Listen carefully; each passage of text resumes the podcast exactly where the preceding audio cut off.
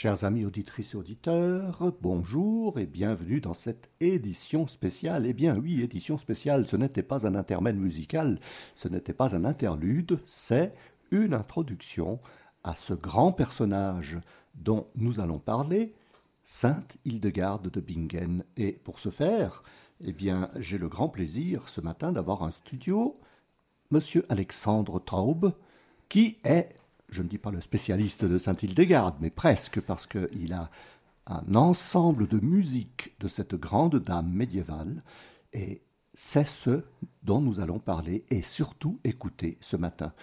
Alors pour commencer, avant de parler de Saint-Hildegarde et de sa musique, j'aimerais que Alexandre puisse se présenter. Bonjour Alexandre. Bonjour Renato, enchanté. enchanté. Enchanté chers auditeurs et auditrices.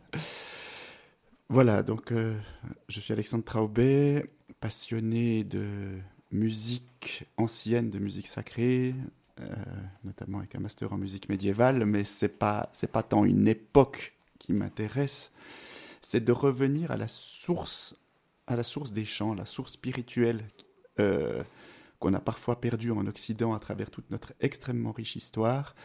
Et dont j'ai consacré une bonne partie de ma vie à, redécouvrir euh, par tous les moyens. Ces moyens, c'est soit de, remonter au plus loin de ce qu'on peut remonter, et euh, notre riche tradition musicale chrétienne occidentale euh, permet d'aller très loin dans ce sens-là, ou de la retrouver à travers une inspiration commune qui est, qui est la même maintenant et toujours et dans les siècles des siècles, on pourrait dire. Euh, donc aussi à travers des créations contemporaines qui s'inspirent. En ce sens-là, je suis non seulement chef d'ensemble qui interprète ces musiques anciennes d'Orient et d'Occident d'ailleurs, mais aussi compositeur en essayant de, laisser l'esprit parler euh, à travers la musique et puis d'être un, un vecteur d'une musique qui vient au-delà de nous. Et là, Hildegarde, dont nous allons parler aujourd'hui, ben, est peut-être le modèle suprême de, cette façon de faire. Absolument. Donc, si je comprends bien, vous êtes un peu le spécialiste des chants de Saint-Hildegarde. Spécialiste est un bien grand mot. Mettons que je un suis, connaisseur. Je suis peut-être un disciple de Saint-Hildegarde. Un disciple de Saint-Hildegarde.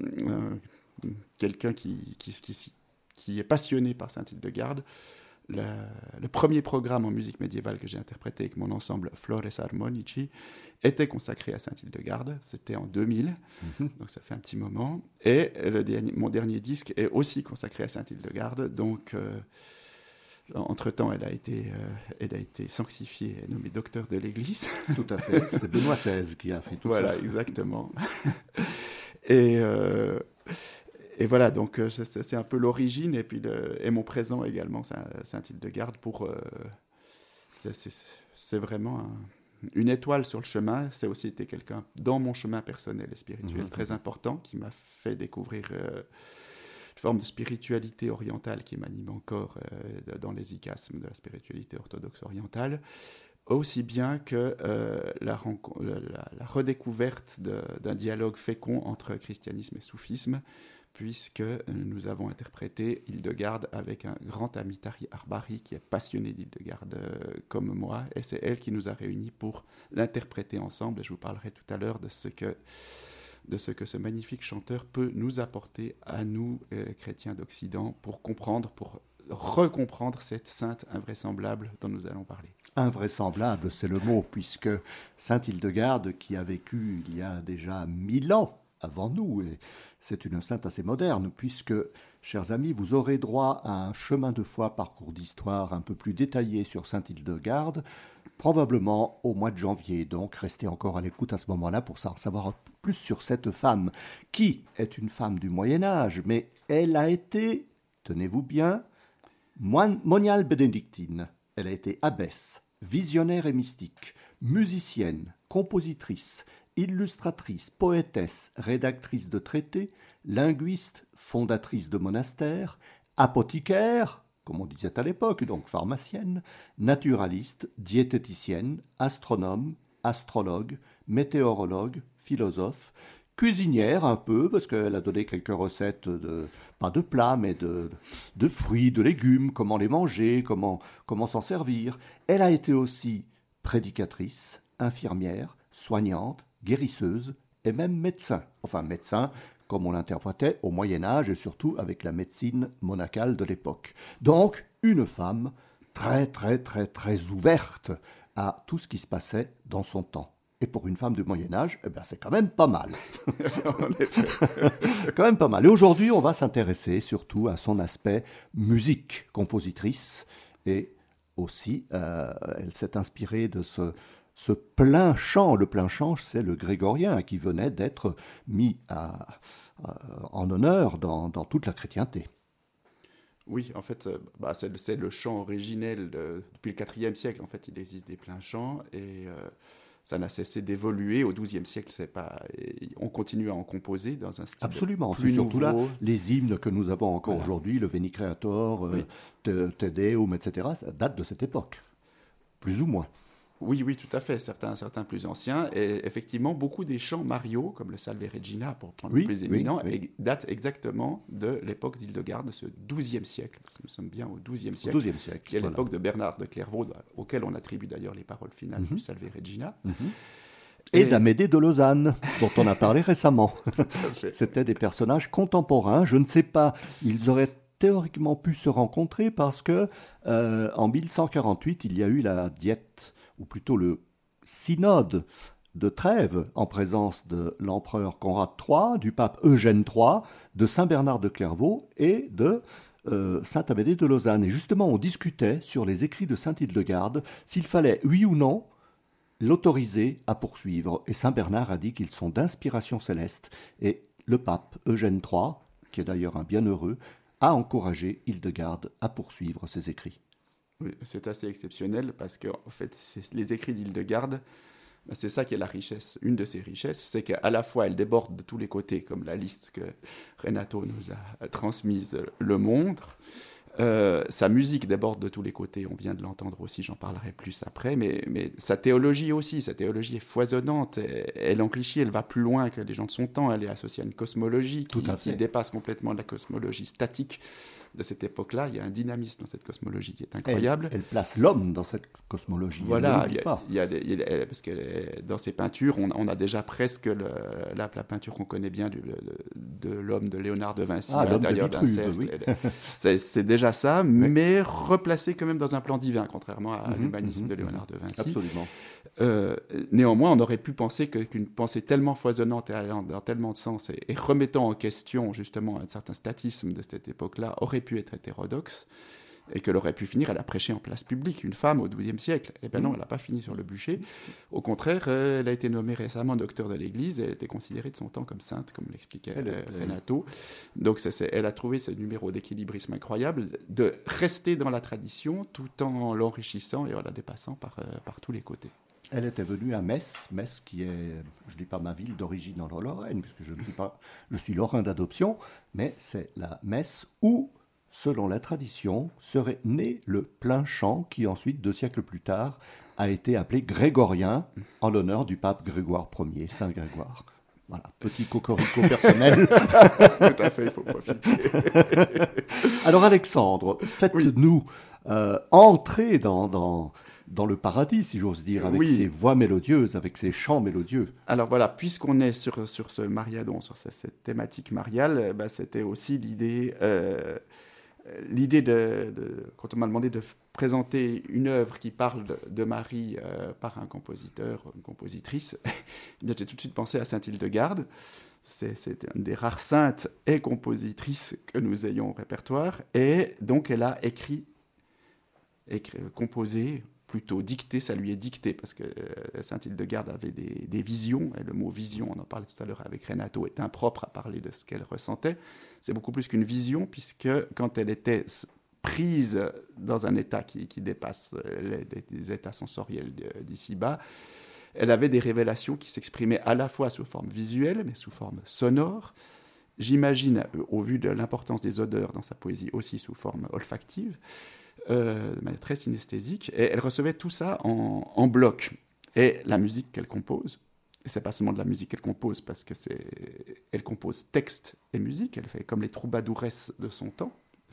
C'est, le chant et la, parole sont absolument indissociables.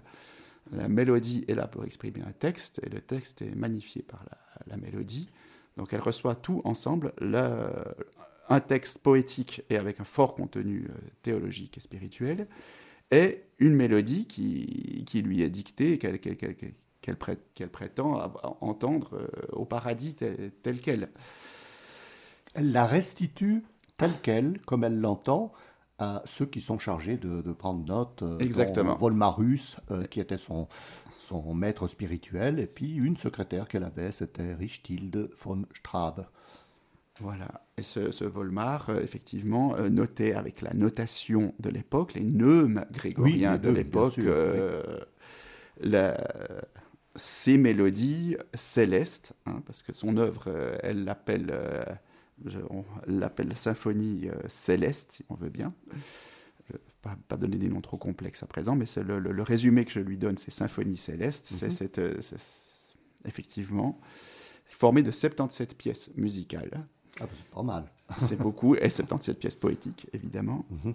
Et on parlait de Marie tout à l'heure, et bien sur les 77 pièces, il y en a 16 dévolu à la Vierge Marie, c'est plus que sur tout autre sujet, que sur même sur les saints de son monastère, même sur le Fils de Dieu, même sur le Saint-Esprit. 16, euh, c'est vraiment euh, la Vierge Marie, c'est celle qu'elle a le plus euh, mis en poème et en musique.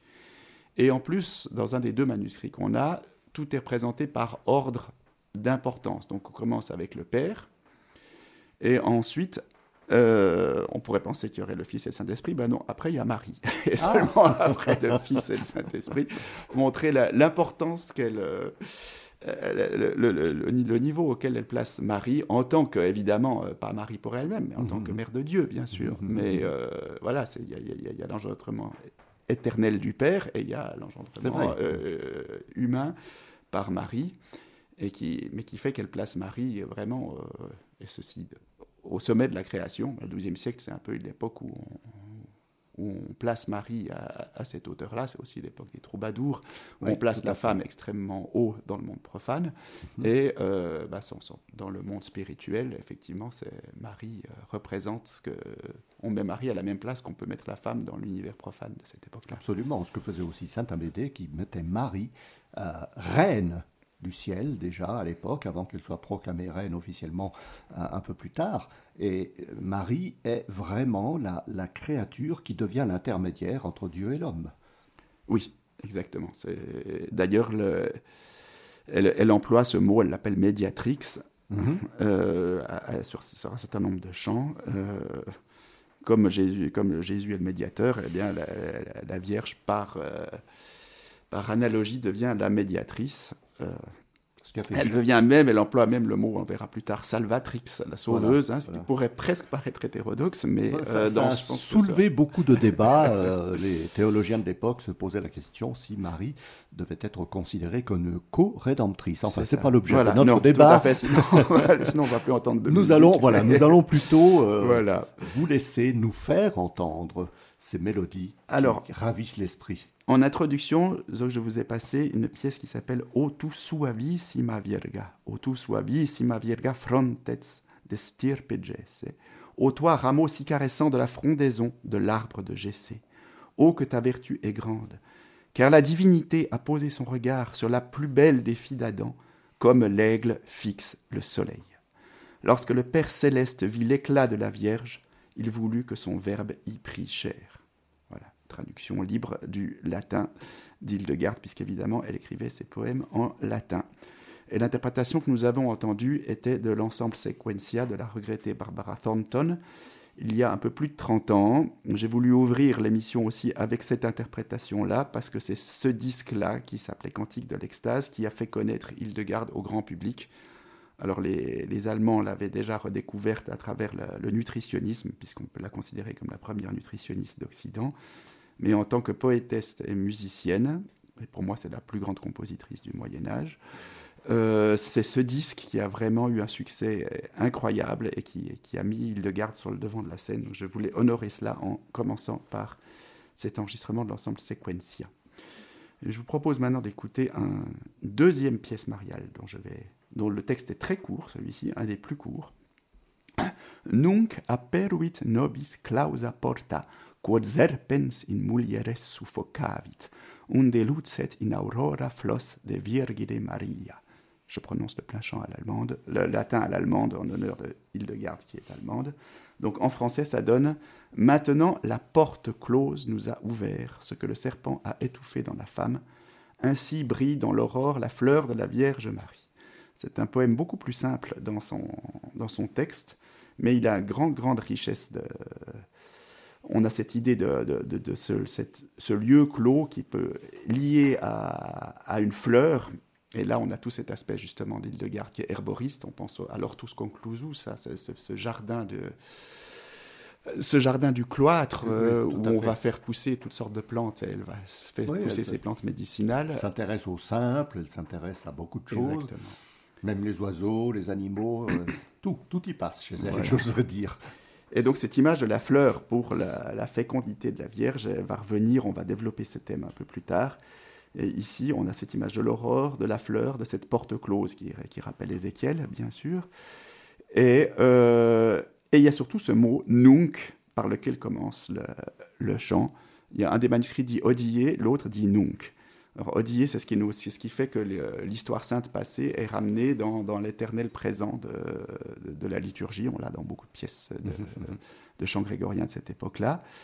Là, elle remplace dans un des manuscrits Odier par ce nunc qui rend éternellement présent ce, ce, qui est en train de se passer. Et c'est étonnant parce que nunc, c'est une seule syllabe et on est en train de dire maintenant mais elle le développe sur plus d'une trentaine de notes et, envoie en fait le temps dans l'éternité. Mmh, Ça, mmh. pour moi, c'est un peu l'œuvre de garde. Donc, Nunc aperuit.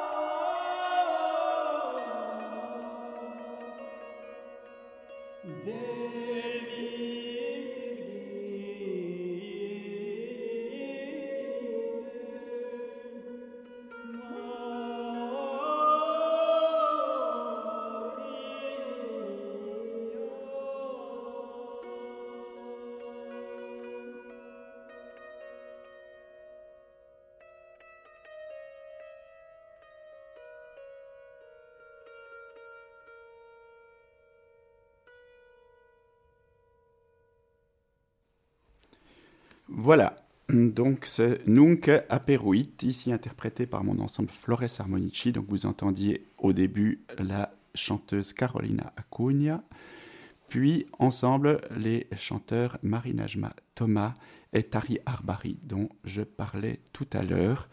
On l'a entendu deux fois parce qu'en fait la musique d'Île-de-Garde, euh, toute... Euh, toute céleste et qu'on peut écouter indépendamment de, son contexte, euh, comme on le fait ici, est vouée à la liturgie. Et ici, cette pièce, comme beaucoup de ces pièces, sont des antiennes grégoriennes, donc ce refrain qui encadre le psaume chanté à l'office, euh, puisque comme toute bénédictine et abbesse qu'elle était, elle passait le tiers de ses journées à chanter l'office.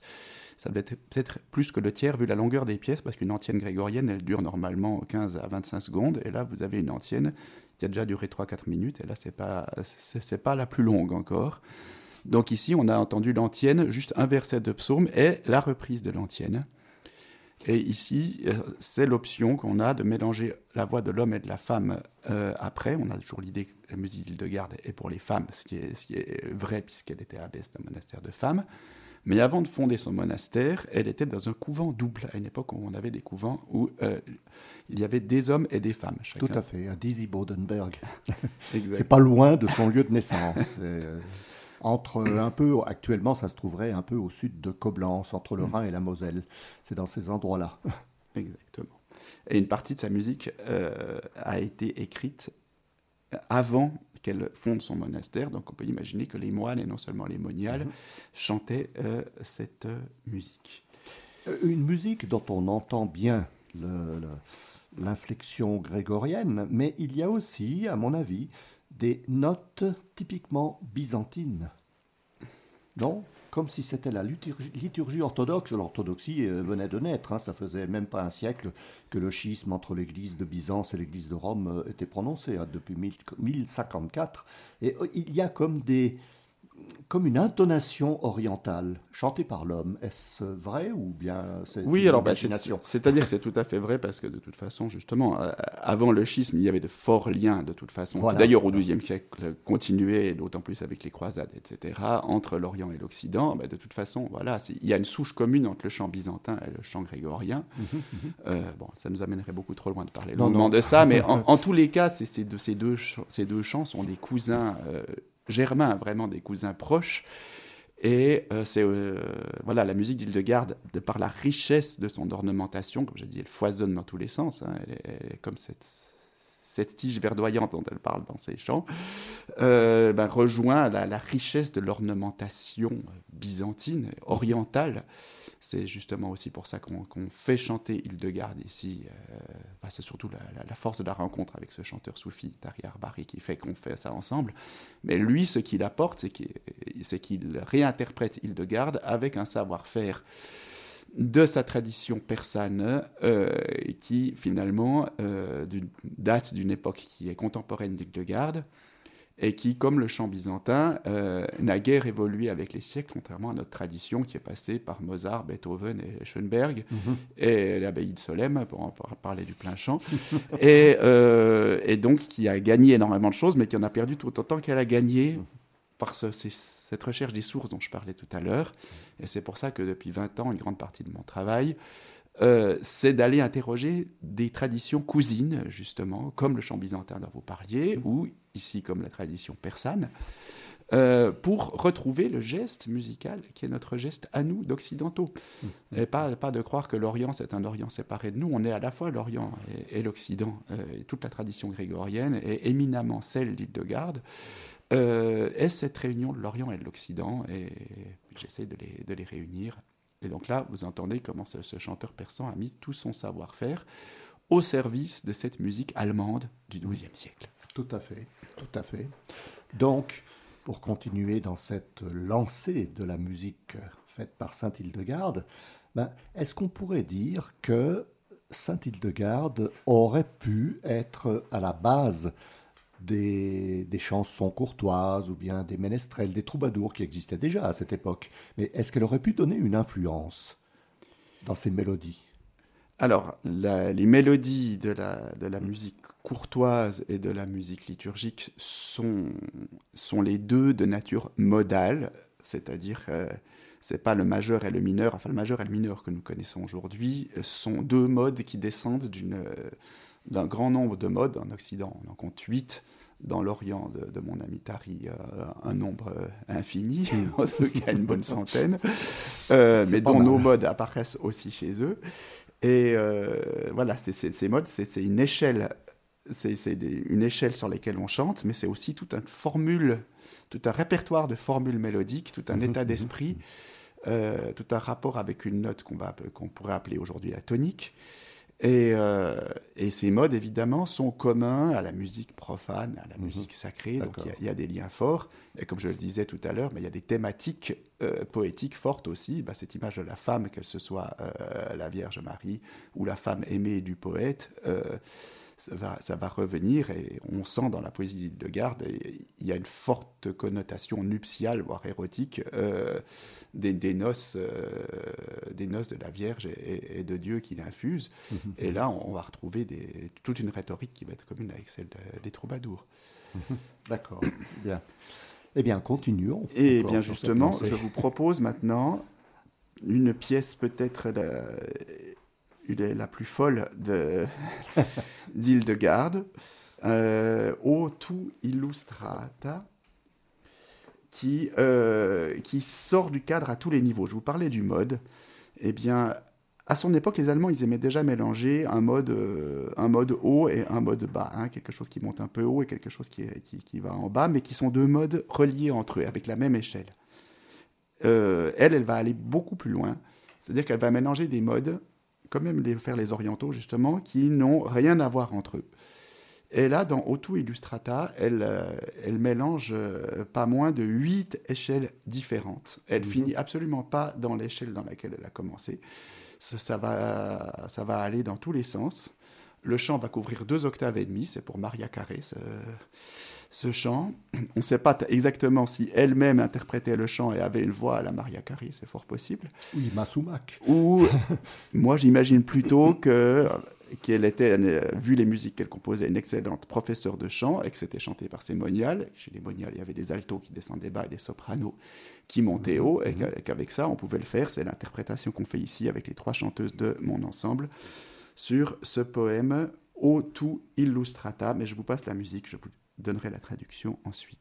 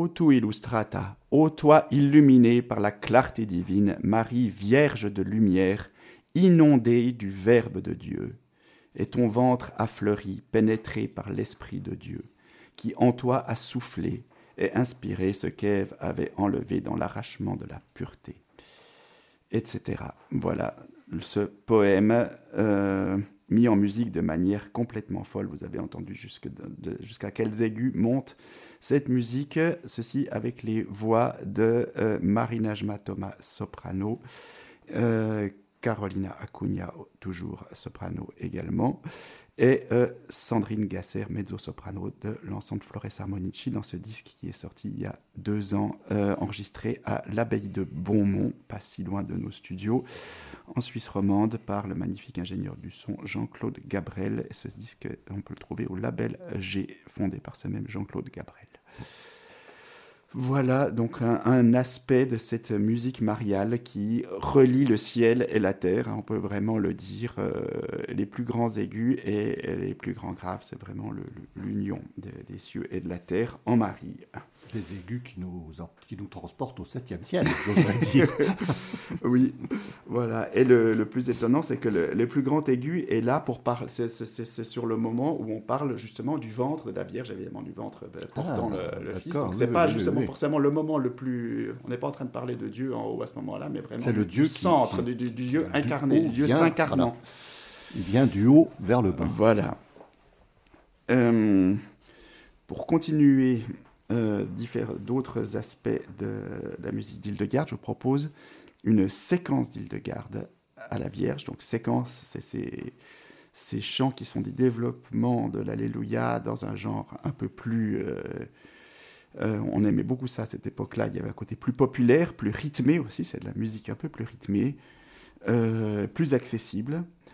Et là, on a un grand, grand, grand poème à la Vierge au rameau. Il y a cette image du rameau, évidemment, c'est aussi parce qu'il y a le jeu de mots entre Virgo, la Vierge, et Virga, le rameau. Et puis, elle n'est pas la seule à faire ça, mais chez elle, ça revient tout le temps. Euh, la Vierge, c'est le rameau, mais aussi parce qu'il y a ce rameau qui, qui va fleurir, il y a cette image de, l'arbre de Jessé.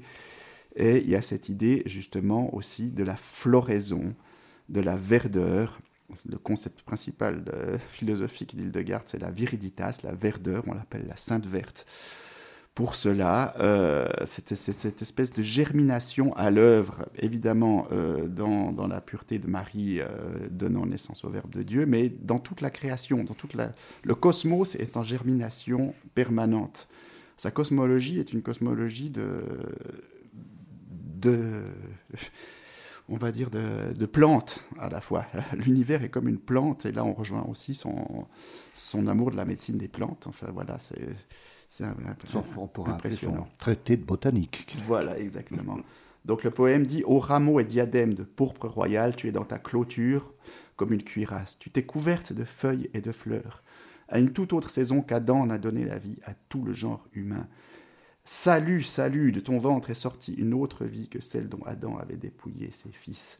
Ô fleurs, ni la rosée, ni les gouttes de pluie, ni le souffle du vent ne t'ont fait pousser mais c'est la splendeur divine qui t'a fait croître sur une très noble branche. Je saute un peu parce que c'est un long poème. Voici maintenant l'aspect féministe d'Hildegarde. Oh, que de force dans le flanc de l'homme Dieu en a tiré la figure de la femme, dont il a fait le miroir de toute sa beauté et l'amour qui embrasse toute sa création. Aussi les orgues célestes chantent-elles en chœur, et la terre entière s'émerveille, ô Marie, digne de louange, car Dieu t'a beaucoup aimé, etc. O Virga ac diadema, toujours par l'ensemble Flores Harmonici.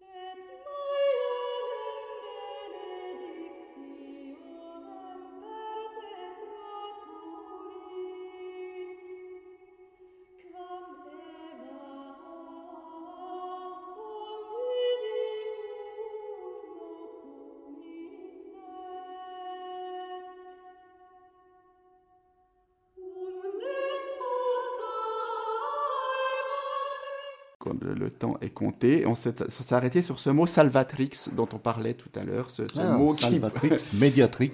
voilà, ces mots qui sont théologiquement osés, mais qui, qui dans l'ensemble de la poésie de Garde prennent pleinement leur sens. Ils ont soulevé beaucoup de controverses euh, à l'époque. Et vous voyez que même dans cette, euh, même dans cette musique plus syllabique, où on a un peu plus une note par syllabe avec un aspect plus rythmé, euh, elle mélange différents modes euh, elle peut pas s'empêcher pour, euh, pour faire ressortir ces images, ces images mariales, ces images d'infusion, ces images féministes, euh, de, mélanger les modes pour mieux dire tout cela. Enfin, elle peut pas s'empêcher, mais pour elle, c'est ce qu'elle a reçu. Hein. elle n'est que vraiment qu'un réceptacle d'une musique qu'elle entend. Peut-être tout compositeur est un peu cela, mais chez elle, c'est vraiment manifeste. Et comme le, temps de la fin de l'émission s'approche, euh, on est obligé de trier entre toutes les magnifiques musiques à la Vierge, les textes à la Vierge qu'elle a écrits. Et je vous proposerai peut-être de terminer par la pièce O splendidissima gemma, et serenum decus solis, qui tibi infusus est, fons saliens de corde patris, qui est unicum verbum sum, per quod creavit mundi primam materiam quam eva turbavit, et en français, ça donne Ô gemme resplendissante, gemme donc la pierre précieuse, ô pierre précieuse resplendissante, sereine lumière du soleil en toi répandue, source jaillissant du cœur du Père, lui son unique verbe par lequel il créa la matière première du monde où Ève mit le trouble. Donc évidemment là on retrouve cette euh, dialectique très médiévale où, euh, où le Christ est le nouvel Adam et Marie la nouvelle Ève. Et comme euh, elle développe plus ce deuxième thème de l'opposition entre, entre Ève et Marie, euh, Marie qui, qui, redonne vie là, euh, là où Ève avait donné la, mort au genre humain. et donc ça, ça revient dans, dans, beaucoup de ses poèmes. En toi, le Père a fait homme ce verbe, et tu es ainsi la radieuse matière, et beaucoup d'images sur la lumière, hein, déjà dans la pièce précédente, par qui le Verbe même a exhalé toutes les vertus, comme de la première matière, il a tiré toute créature. Et ici, donc dans l'interprétation que nous vous proposons, euh, il y a donc cette collaboration avec ce chanteur soufi Tari Arbari dont j'ai parlé. Et ce disque, lui, rend hommage à cette ouverture sur l'infini d'Hildegarde en la liant à l'ouverture sur l'infini d'un autre poète venant de la tradition soufi persane, Jalal ad-Din Rumi pensant que ces deux, ces deux êtres avaient des âmes qui, qui se correspondaient. Et euh, leur musique, puisque Rumi était aussi musicien, euh, avait pouvait entrer en correspondance. C'est tout le pari de notre disque. Euh, et je vous propose de sortir un tout petit peu du cadre de ne pas mettre seulement la musique d'Hildegarde, mais de montrer comment on peut la lier avec la musique persane de cette époque-là, qui est encore celle d'aujourd'hui. Donc euh, au milieu de ce poème que vous entendez, il y aura un poème de Rumi chanté par Tari Arbari euh, qui dit ceci, et vous verrez qu'on est dans une thématique mariale également. Viens vers la lumière et laisse la poussière derrière toi. L'amour, ce roi t'appelle. Reviens en toute hâte. Je vole en extase comme la colombe de l'esprit autour de ce toit et de ce colombier. Je suis le Gabriel de l'amour et tu es mon jujubier. Je suis le malade et tu es le Jésus, fils de Marie.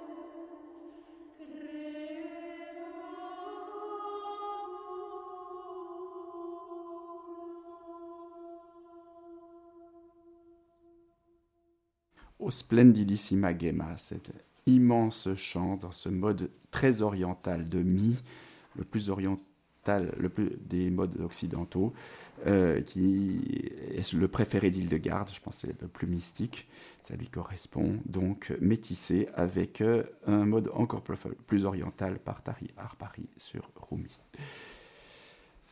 Eh bien, merci Alexandre pour cette merveilleuse présentation de toutes ces mélodies célestes, pourrait-on dire. Cette symphonie céleste. Symphonie céleste, c'est le, titre exact, justement, c'est le terme d'Hildegarde, symphonie céleste. Et chers amis, eh nous allons nous quitter encore sur une musique de Saint-Hildegarde, et je vous donne rendez-vous pour le mois de janvier, le 9 janvier, si je ne me trompe pas, pour un Prier avec les saints, et le 16 janvier, ce sera Saint-Hildegarde dans un chemin de foi parcours d'histoire. Eh bien, on se réjouit d'entendre cela. Et donc, pour terminer, euh, un dernier poème marial d'Hildegarde, un des plus célèbres, qui explore justement ce concept de verdeur, de viridité, puisqu'elle elle commence par euh, salut au, euh, au viridissima virga, aux branches verdoyantes, toi qui t'es avancé quand soufflait le vent de la quête des saints. Quand le temps est venu, tes branches se sont couvertes de fleurs. Salut, salut à toi. En toi, le soleil a distillé sa chaleur comme l'odeur du baume. Car en toi a fleuri la belle fleur qui a donné une odeur à tous les aromates qui étaient arides.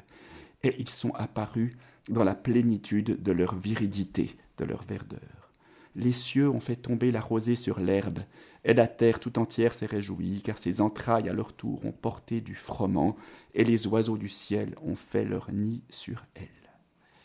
Eh bien, merci Alexandre. Merci.